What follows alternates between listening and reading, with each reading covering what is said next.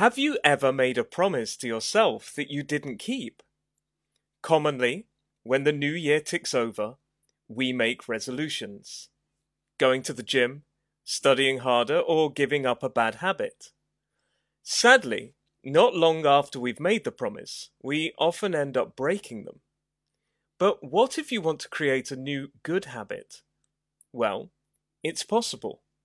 But willpower might not be the only thing you need. The basic idea of a habit is something we do almost unconsciously, as if you're on autopilot.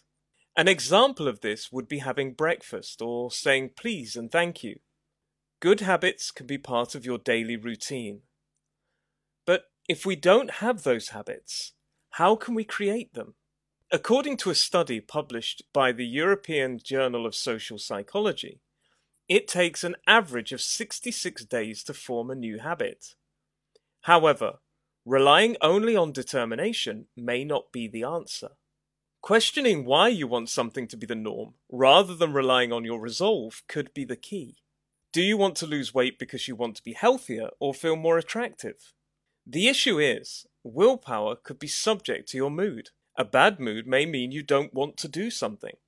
You should also avoid trying to change too much at once.